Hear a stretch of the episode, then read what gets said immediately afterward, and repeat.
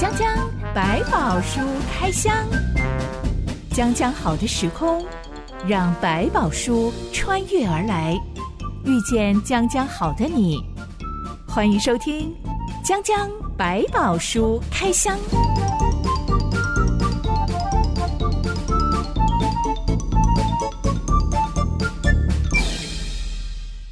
百宝书里有白宝，让哲星和下凡哥为你开箱来挖宝。Hello，我是哲星。Hello，下凡哥。哲星，我前阵子确诊，嗯、现在其实还有一点点的疲倦感，嗯、每天都觉得睡不饱。这个长新冠好像很多人都在困扰。其实后来我去看了中医跟西医，嗯、他们说这不是长新冠，嗯、这个叫做大病初愈的正常现象。哦、身体还虚。对对对，还需要把它养回来。当时我请了还蛮多天假的，嗯、在整个确诊的期间，是所以后来大家都关心我说：“哎，还没有恢复回来啊？” 就问到我说：“那你之前有没有保防疫险呢？啊、因为如果你有保防疫险的话，确诊就可以领一大笔钱哦。对，是至少可以补偿一些工作的这个损失的部分。嗯”哎呀，我就是没有保，可惜呀、啊。其实我保过。但是我保的时候是在我还没有得之前，就发现等到我要得的时候过期了吗？对，根本就不能再保，也不能续保，更呕了。哎，这个也是也后来想也没什么差别，对我来讲，因为影响还好不大了。当时候其实就有很多人问我说要不要买，但是我都没有真的买下去，是，是因为平时我的。保险里专本来就会丢一些，哎、嗯，有什么新的险种给我啊？我看看你需不需要这样？嗯、我其实久而久之都觉得，天哪！如果我什么都要防范的话，那就保不完了。是，我投下去的钱比我真的遭遇的意外还要多。是，所以有时候你自己真的要看保险，还适量，有够了就好。有时候太多，你会觉得不是不见得真的能理财，所以把你的钱都就耗在那个保险费当中了。但当有意外发生的时候，嗯、而我们刚好没有保到的时候，这种时候就会觉得比较苦恼一点，嗯、有点怄恼。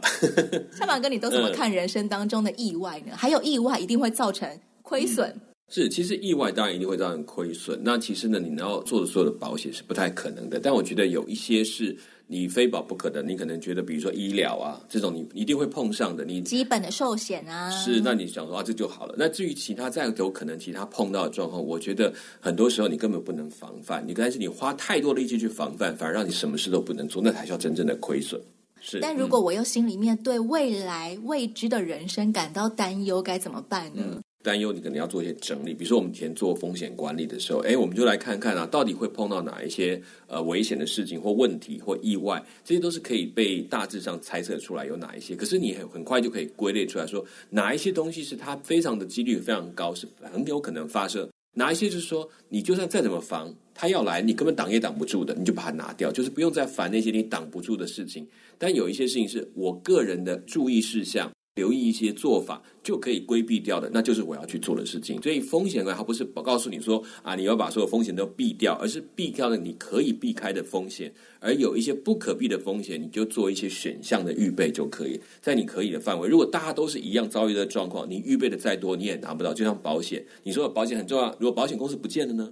那这种你去担忧也没有意义，所以不要把这种把这种风险的管理放到那么高的层级，就当做是一个参考选项，把你最可能接触到的几样做避险就可以了。不要随着世界经济不景气起舞，或者是随着我周遭的人的恐慌起舞。嗯，没有错，就是你适度的担心，但是把它条列出来，整理一些你可以需要可以有行动的东西，你就去做；无法用行动任何办法去避开的，就把它摆在一边，当做万一有大家一起来承受，你就不要太紧张，不要花时间一直去想怎么避开那种根本挡不住的风险。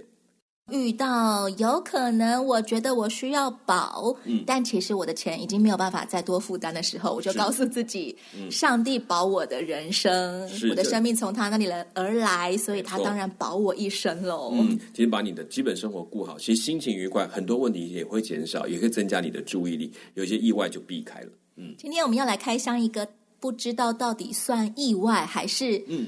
不出意外是 的意外，好绕口哦！真的是。嗯、这段内容记载在出埃及记第三十二章一段月之后，我们来开箱。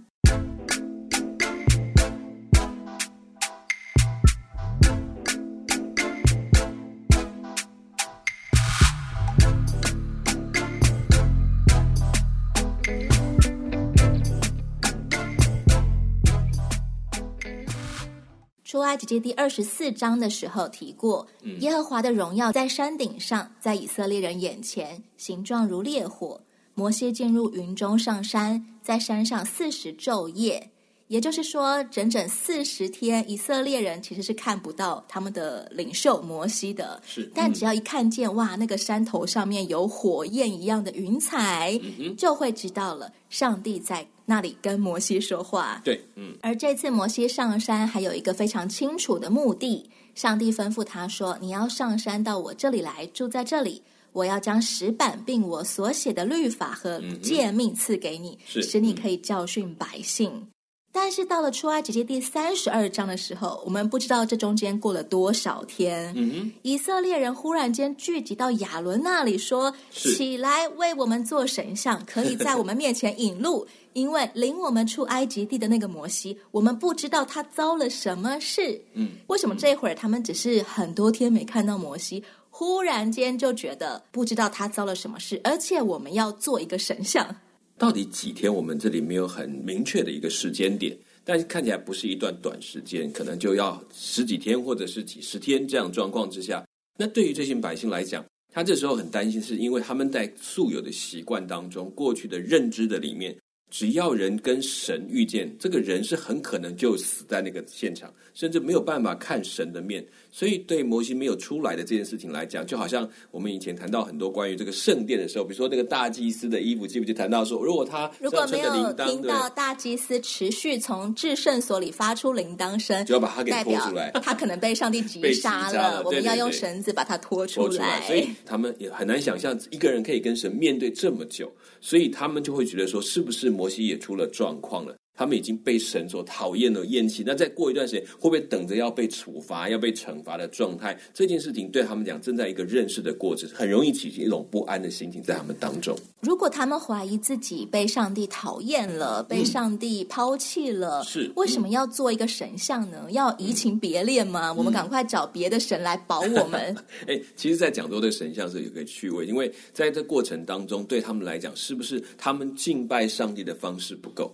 没有给予足够的供养，这个在他们过去的信仰经验是常有的。比如，包括在埃及地的状况来讲，他们是什么时节应该敬拜什么神明。如果你没有按着时间去供养他或供奉他，按着他的祭奉献出去的话，你们就会遭到灾难一样。过程当中，对他们讲，是不是我要什么想什么办法来安抚这个神的怒气？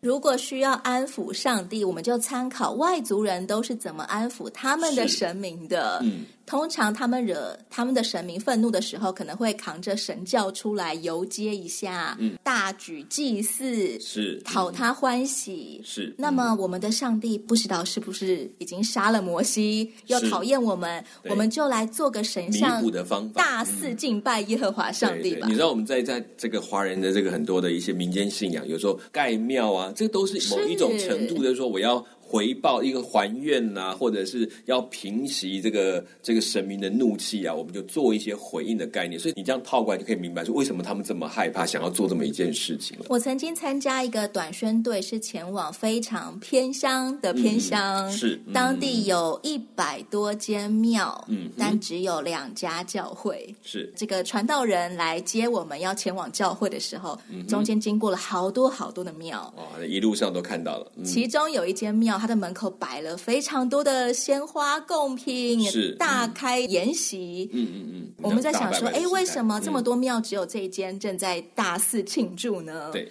传道人就忽然脸色一沉，跟我们说，因为昨天有个人，嗯，年轻人在庙门口出车祸。没有人撞他，他就经过庙的时候，就忽然间自摔，然后整个人摔进庙里。嗯、乡亲父老立刻就赶快大摆筵席去摆在那个庙里面。嗯、他们觉得是这个神明不高兴，嗯、所以才会有人在庙门口出车祸。出车祸也可以无缘无故的出个车祸。这个大摆筵席的背后其实是恐惧。以色列人这个时候的心态也是充满着恐惧。是的，因为他们在这个时代的里面，大概那个时期所谓的神明都属于一种。比较像部落信仰，就是泛灵也有各种神明的存在，所以他们对这些的每一个神明的敬畏的程度都比较高与恐惧跟力量之间的一个对抗。我觉得恐惧会让人变智障，欸，哎，这我觉得是很，这不是骂人啊！我自己回顾我自己的人生，当我的智商下降的时候，通常是因为我陷入不安全感当中，我的大脑思考就忽然间变迟钝了，对，觉得我的脑子像浆糊一样动弹不得。是，事实上在研究里面也会发现，就当人在恐惧的时候会呈现空白的状态，是，然后就会无法思考，然后无法动弹。所以很多的动物，你知道他们在捕捉猎物的时候是先惊吓，他他一时间不知道怎么反应，然后就马上被猎捕。恐惧会让人在智力的或逻辑的思考整个会暂停的状态。以色列人智商下降的最 明显的症头，就是上帝明明才颁布完十诫，讲到了不可敬拜偶像，也不可为我雕出什么样的神像来拜。是，嗯、结果以色列人现在竟然明目张胆的要求亚伦给他们。弄出一个神像来带领他们走路。更奇怪的是，亚伦同意了耶。亚伦也智商降低吗？嗯，也是，我想也是在群众的压力之下。就是我们常常在圣经在描述某一说，这是什么群众的声音就赢过了他们这种概念。就是他知道他在继续讲，没有人要听他的，全部的人都告诉他，我们一定要做点什么才能够解决这个问题。那比如说，我们弄个神像吧，这种概念就会让亚伦在这时候也找不到人问，然后也摩西又不在，对他来讲，他可能也有一点动摇，会不会？真的摩西也回不来了，群众压力真的是会让人陷入恐慌耶。是，所以能够应付群众的压力，那个随着理智啊，或者他的那个冷静的能力，那真的是很不容易的。这种时刻也很像是一种领导危机，因为变成民众来领导你了，你不再有威信可以去领导他们，可以去对他们 say something 了。对，准备说你在那个阶段来讲，因为你不是用一个强制的权利，所以你会问：那怎么样民众会听我？一种是我顺着他们去做。那另外是我要坚持在某个位置上，我要忍耐，要抵得住或抗得住这种抗议的声浪，那才有办法。可是也许我还没有抗议过，就已经被民众给吞噬掉了呢？这又是另外一个恐惧。所以他在这两年其实真的很不容易，说他的信念非常的坚强。人在恐惧当中的时候，都会选择怎么样能够让自己生存下去的那一条路。是没错。以色列人选择的是我们要做一个新的神像来带领我们。嗯哼。而亚伦选择的就是好，那我听他们的话吧。于是亚伦就说：“那你们把身上值钱的黄金首饰给我吧。”人民就交出来，亚伦就用它来熔铸成一只黄金小牛的像。是，嗯，为什么会认为耶和华上帝是一只小牛的样子呢？其实这里面他们有一个稍稍规避的模式，在某一些的呃考古的说法里面提到说：“哎，关于这个牛的问题是这样，他们其实不是把牛当做他的神像，而是把它当成上帝的坐骑。”这个在他们的过去，在埃及看到有神明的坐骑是牛的。或者是用牛来拖拉那些神像的，耶和华上帝变成小牧童了吗？呃，应该是说他乘坐在他的上方，就是他等下拖着他的车，或者是他就代表他能够乘坐的一个动物，就是他能够载着这个上帝这样到处巡行的概念。怎么不是做出一个豪华马车像呢？嗯、好歹做一顶轿子吧？怎么会做出一头牛？嗯，所以他们就用这个模式表表达说啊，上帝站在他的上面，所以也规避说我直接做了上帝的像，就是我们前面讲十诫里面提到说你们不可做。别的像来代替耶和华，对你还没有做像，但还有指出一个方向，让他们可以去敬拜，所以也有这个说法，把这个牛犊当成是一个规避的方法，说啊，这就是你们的神，他指的是这个牛的上方有这个神，那你们只要朝这里去敬拜就可以了。起码亚伦并没有真的为了讨好人民而触犯十诫。嗯，所以我们所以也有一些说法是这样，但也有人说不是，他们就把它想成是埃及的神奇，那个牛是它的化身的样貌。这只黄金小牛就堪称是一个神龛一样的概念，嗯，只是没有放神像在上面，供的位置一个方向给他们。哦，你只要朝这个方向拜，因为他们看不到神，有时候不知道怎么去拜，东拜西拜嘛。他说给你一个方向，那你就拜这边好了。这只黄金小牛像弄出来之后，在以色列人当中的效应非常惊人。嗯，人群喊着说：“这是带领我们离开埃及的神。”嗯哼，亚伦也说：“明天我们向耶和华守节。”人民真的智商低到一个程度，觉得这只黄金小牛就是耶和华上帝耶。不能说他们智商低，而是他们有一种概念，是在那个时代里面，所有神明都是长这个样子，用这些像来代替的。那个像本身就代表他们要敬拜的神明，所以他们觉得我终于有可以清楚知道我怎么去拜一个神了。在刚开始要从一个过去那么多神像的角度去拜一个没有神像的神，对他们来说其实也是一种恐慌，因为我真的不知道。这样拜有意义吗？有用吗？还记得我们过去看到那边人那么崇拜神明呢？他们都必须要有像，必须要有很清楚的献祭的祭礼，要这么丰富，要这么的甚至有些是血腥的。才能够表达他们的贵重的模式。突然一下子不用的时候，其实有人会抓慌，我不知道该怎么办。我这样真的能够让我这个神开心吗？我会不会更多的得罪他？所以这种不安全感让他们选择说：我终于找到一个方法，我可以拜他，我有把握，我是拜的是他，然后我有东西可以献成，真的是对象到他身上。拜传统信仰的人要变成基督徒的时候，是、嗯、好像真的会很考验他们的信仰观耶。是，比如你神桌没有了，我神像不在，那但神真的跟我在一起吗？你用什么来证明？这种都是无法看见的东西。所以有些人就转换替代，然后可能有人开始去把一些类似像家谱的方式啊，或者一些家训啊，来表达说我们不是把这个神这个丢掉了，我们只是很清楚我们拜了一个更高的神明，有一些具象的东西来帮助他。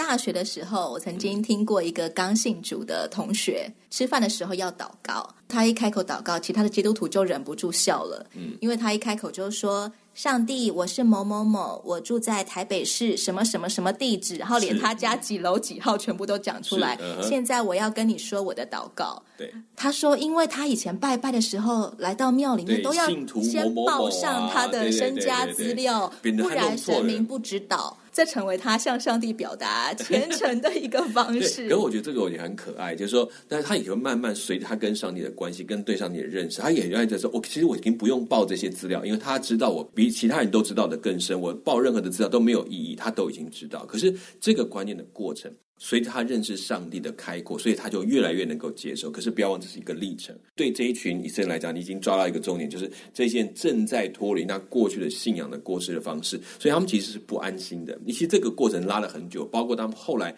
真的建立了民族和那国家的状态，有了圣殿，都还是有这种现象出现。即使摩西已经非常清楚的颁布十诫，是、嗯、他们也都异口同声的说：“上帝所吩咐我们的，我们必遵行。”是，嗯，这一会儿仍然没有办法让他们把正在做的这件事情跟十诫连在一起吗？嗯，这件事情完全不对耶，他们才异口同声答应过上帝的。没错，就是在这个过程，他们这种心中的不安，因为。你知道，一个看不到的神明其实非常挑战我们的信心。我们可以说这个神的存在，可是你指不出任何地方，甚至在生活的里面，我好像没有办法跟一个人这样对话的过程，会让他恐慌。那那些神明为什么他们这样拜？他们有把握？诶，我有各种方法可以确保，当我这样做，他就可以这样回；我做那样，他就可以有怎么样的一个祝福。这种方式对他现在来讲不是，现在是所有的祝福来自于上帝，所有的主权在上帝手中。这件事情让好让人变得非常的没有把握，我是不是做什么就动辄得咎，或者是我真的可以符合他的要求吗？他没有把握了，不像过去看起来有很多规条，可是因为有规条，我就可以很方便到的去执行就好了。现在规条不见了，只要你拜一个看不到的神明，糟糕，什么方法他都不要，要一个土方法。对我来讲就开始糟糕，这样可以吗？合理吗？我就会想补充一些方法来来弥补这个找不到安全感的一个方式。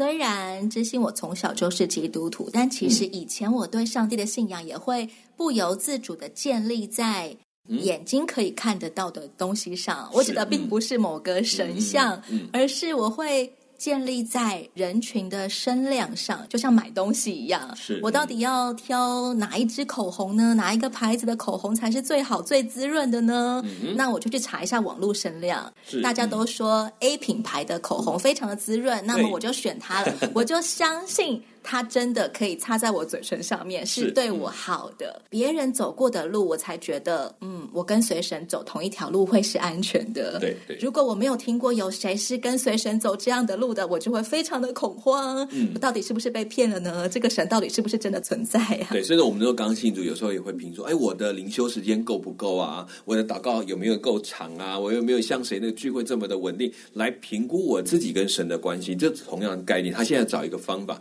能够来证明我们跟神的关系是真的存在的，然后也可以有一个连结的。对以色列人的处境有一些同理心，我们大概就可以理解为什么他们会变出一只黄金小牛像了。是。隔天以色列人就宰杀牲畜，有的当做生祭烧化了献给耶和华上帝，是；有的当做平安祭吃掉。嗯，他们在这个黄金小牛像面前大吃大喝，狂欢作乐。嗯、是这个也是参照他们以前在埃及看到的做法嘛？要宴请神明的时候，就一定要狂欢大吃大喝，可能比原来上帝告诉他的平安祭的那些祭礼啊还要更复杂。更丰盛，他们觉得这样子一定可以更满足这个上帝的心意，所以可以开心的在那里欢乐或跳舞，甚至可能在某一些的跳舞的模式里面，也是一种娱乐神明的方法。就像我们现在庙门口有的时候会上演布袋戏，对，是还有歌仔戏，要酬神的意思。嘿，因为我从小就是基督徒，所以嗯，刚开始看到庙前面有盛大的表演，是是，很有声光刺激。然后结果没有观众的时候，我其实在那边看了很久。这个是干嘛呢？对对，看起来好像很精彩，怎么没有观众呢？我的朋友才拉一拉我说，不要站在那边，那是给神明看的。对对对，他会有一些时间是。呃，神人共享的时间，也有一些是专门要做给神明看，所以他会在时候就不希望信众到那个旁边去观赏。那这就是他们的一些方式，所以你可以想象他们，所以这个欢乐跳舞，这包括了可能真的也是哦，我终于安心了。另外呢，也可以是我在做更多的方式让神开心这概念。上帝已经开心了，我们可以不用处在原本的恐慌感里面了。对，我已经满足他，而且你看，我们又跳舞给他看，他更开心了。这种概念。亚伦默许这件事情，摩西不知道这件事情，嗯、但上帝都看见了。没错，嗯，上帝就对摩西说：“我看这百姓真是应着景象的百姓，且由着我，我要向他们发烈怒，将他们灭绝，使你的后裔成为大国。”摩西好像这才意识到以色列人做了一些触怒上帝的举动，嗯、但他的反应却是赶快求情说。耶和华，你为什么向你的百姓发烈怒呢？这百姓是你用大力和大能的手从埃及地领出来的，为什么使埃及人议论说他领他们出去是要降祸与他们，把他们杀在山中，将他们从地上除灭？求你转意，不发你的烈怒，后悔不降祸于你的百姓。求你纪念你的仆人亚伯拉罕、以撒、以色列。你曾指着自己起誓说：“我必使你们的后裔像天上的星那样多，并且我所应许的这全地必给你们的后裔，他们要永远承受为业。”下半哥，我们到底怎么样理解上帝的性情啊？他到底是讨厌以色列人，还是又爱以色列人？嗯。其实，在这当中，我们讲他的爱以色列，并不是因为以色列就是哇，他太完美了，这群以色列真好。不是，他其实知道他选的本来就是一群微小微弱的百姓，只是因为他的约定，他跟这些亚伯拉罕、以撒他们所立的约，要使这个以色列成为大族这件事情，他决定要继续的遵守，所以才选择了他们。而这件事情当中，就像他讲，他发了孽，又想要灭绝这一切。这个过程，我觉得这句话说的要特别是要给摩西来听的。也就看看摩西在这个时刻打算做什么决定。按照上帝的律法，确实没有错，他已经颁布了不可以这样，他就会如果这样做，他会灭他们，这是并没有不合理，他也真的可以这样去做。可是当这事情他先告诉了摩西，让摩西做了一个反应，是再给他一个机会。再给他们机会，这是按照上帝你的性情所做的决定。哎，你不是守约施慈爱的神，你怎么会把人带出来？这样子不是羞辱你的名吗？这个模式很好啊，他等于说让摩西去替上帝想，说你这样子的名声会不好哦。摩西的求情是显示出他耐力过人吗？因为以色列人真的很烦啊！一出埃及之后就开始抱怨摩西没水喝、没东西吃，是把我们带来这里是要让我们死啊！那我们还不如回去好了。这种时候，他竟然还为这群刁钻的百姓求情。嗯，所以这点就回到说，似乎也在看摩西这个人。让你来看摩西，你这个时候你的决定是什么？说不定就像他讲的说：“哎，好，那你就灭掉吧。你看我听你的话，所以就让我一个人。”这个就回到他最初的时候年轻的那个个性的里面。就是我要当一个领导者，我要替他们出头，然后好好的那个那个为他们讲话的这种这种个性很刚硬很强，而没有少了那份怜恤百姓的心。在这当中，他突然好像把他连续找了回来，说：“不，我们可不可以再这样？因为上帝啊，你是一个爱他们的上帝，可不可以不要再这么快，甚至是让别人笑话你这个神？因为改不了这群百姓，就把他们给杀了。”这一场看起来是很糟糕的意外，嗯。也变成神手中用来试验摩西品格的工具吗？这对我来讲，我是这样猜测，因为我觉得似乎来不摩西是个挑战，因为也就像你刚刚讲，这么麻烦一群百姓，干脆就不要带了，就让摩西重新成为一个大族不就好了吗？摩西也可以这样想说，我终于可以摆脱一个大包袱，我可以不要再理这些人了。但刚开始的时候，摩西就不想要淌这个浑水，嗯、不想要接这个差事。对，但是这里会明显，他就极力的去用上帝的角度来思想这件事情，是这样让大家认识的上帝会变成什么样的上帝。等于他反过来就进到另外一个位分的当中，他知道把神的名建在他们当中是需要这个时间的，神的怜悯要够的，所以也要让人家看见这是一个充满怜悯的上帝。所以在这个当中，他的思考已经不是我个人的融入，或接下来要多痛苦的要带这群百姓反反复复的过程。他觉得这是你交托给我的，不是为的是带一群百姓，是要让众民看见上帝你的荣耀。那怎么会停在这里，杀灭了全部的百姓，意义就失去了。我们从摩西所说的这一番话，也可以看出他跟当时候在旷野里面遇见燃烧荆棘的那个摩西大大不同。哎，是、嗯、当初他满脑子只想着说我没有口才，嗯、呃，我能不要做就不要做，还有不会有国家元首要听我这个牧羊人的话的。是，但现在这会儿，当危机出现的时候，反而让摩西显出了他的生命已经跟以前大不相同的一点，是，嗯、是他好像。跟上帝真的打从心里站在一起了。对，他觉得不是要荣耀我这个摩西这一族的名，乃是要我的目的，我就是做耶和华的仆人。那我应该为耶和华来着想这件事情，他就在这个角度已经改变了他的角度，所以也能够在这时候，其实让上帝更知道说，你真的是一个谦和，真的是知道愿意顺服，并且是谦卑在我面前的仆人。小的时候，学校老师如果大发雷霆，嗯、要求某某人的爸妈现在来学校，是这个同学他闯祸了，他可能打伤了同学啊。嗯、大家通常都会很好奇，哎，这个同学的爸妈长什么样子呢？是，到底哪个家长来呢？那家长来了之后会有什么样的反应呢？对，嗯、通常家长的反应好像也就能够显出他有没有真的在做一个家长。嗯哼，小学的时候看过最惊悚的画面就是。